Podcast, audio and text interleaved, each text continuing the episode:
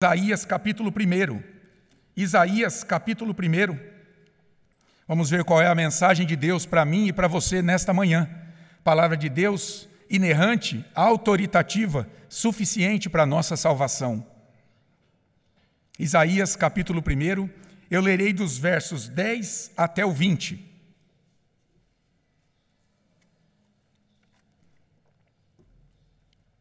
Graças a Deus pelos irmãos aqui presentes.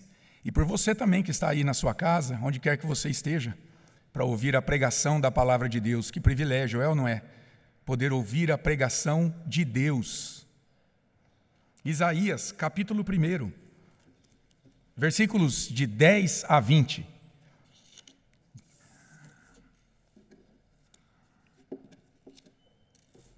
Diz assim a palavra do Senhor. Ouvi a palavra do Senhor, vós, príncipes de Sodoma. Prestai ouvidos à lei do nosso Deus, vós, povo de Gomorra. De que me serve a mim a multidão de vossos sacrifícios? Diz o Senhor.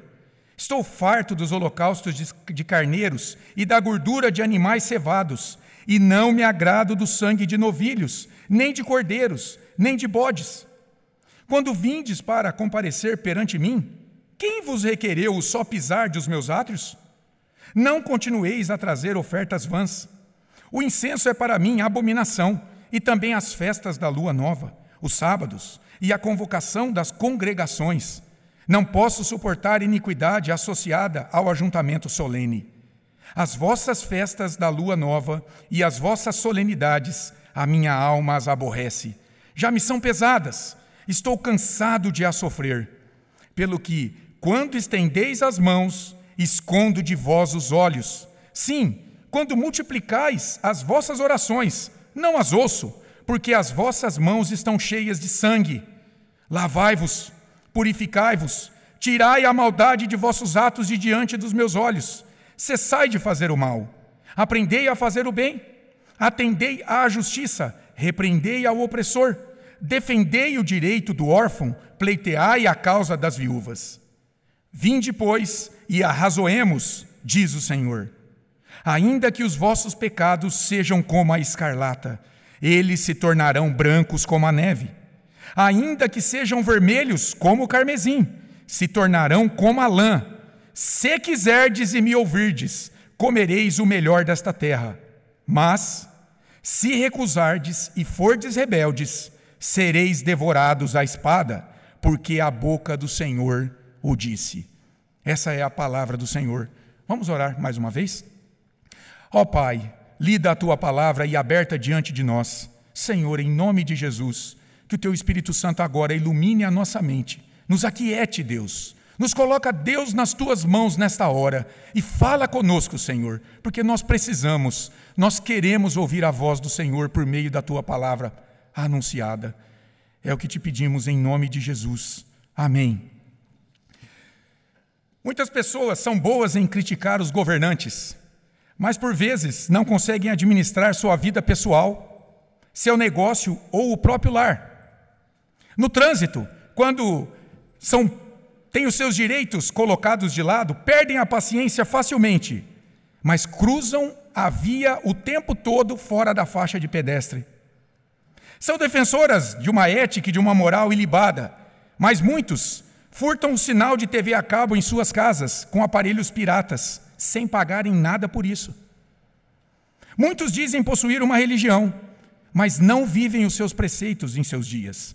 O que, que isso significa? Dentre outras coisas, significa que no íntimo, lá no coração, não somos diferentes daquilo que criticamos, até termos um comportamento diferente.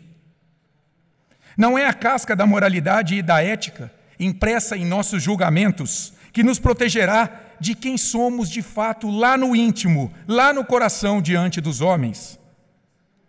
Trazendo isso para o campo espiritual, no texto que nós lemos, Judá vivia uma casca de religião, achando que por aquilo que eles faziam diante de Deus no templo, estava tudo bem entre eles e Deus, já que eles professavam a sua fé em Deus, cumpriam as regras da religião, mas o seu coração estava distante dele e Deus condenou este comportamento fingido e exigiu arrependimento.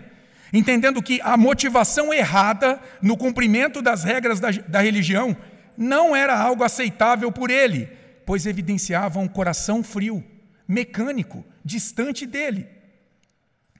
O homem religioso moderno não mudou muito. Cada dia mais, pessoas buscam agradar a Deus seguindo uma lista de itens, na suposição de que, cumprindo a lista, cumprindo cada item, tudo estará bem entre eles e Deus. Eles estarão protegidos pelas regras da sua religião. O homem busca adorar a Deus segundo o seu próprio entendimento e não segundo o que o próprio Deus prescreveu em Sua palavra. E o fim disso é que Deus rejeita esse tipo de adoração e também os seus adoradores, deixando claro que a casca da religião, a aparência de ser alguém muito piedoso por aquilo que pratica, no final das contas, não pode protegê-lo dele pois Deus conhece o coração por trás do comportamento que manifestamos. E Deus está interessado no coração, naquilo que procede do coração, do íntimo do homem.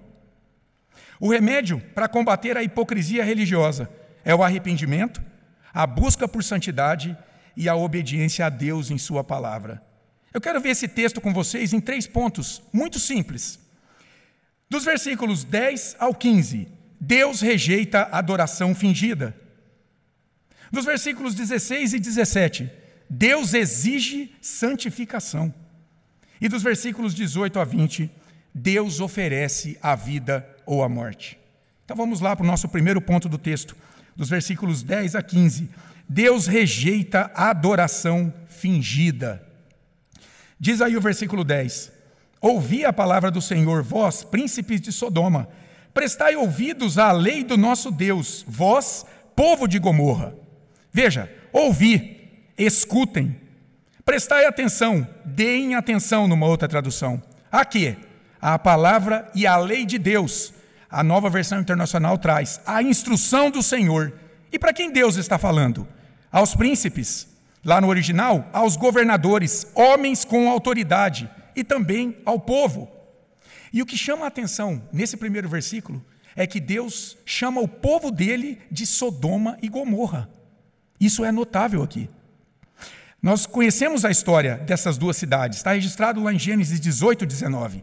Eram cidades cananeias do mundo antigo, próximas ao Mar Morto, e que representavam em seus dias um alto grau de corrupção moral e religiosa. Essas cidades aqui no texto, usadas por Deus para chamar o seu povo, são figuras que apontam para Judá como um povo que estava corrompido espiritual e moralmente, desprezando a presença de Deus no meio deles. E como consequência desse desprezo de Deus, o versículo seguinte, o versículo 11, diz que os sacrifícios e as ofertas feitos por esse povo eram rejeitados pelo Senhor. Olha aí o versículo 11. De que me serve a mim a multidão de vossos sacrifícios? Diz o Senhor. Estou farto dos holocaustos de carneiros e da gordura de animais cevados, e não me agrado do sangue de novilhos, nem de cordeiros, nem de bodes.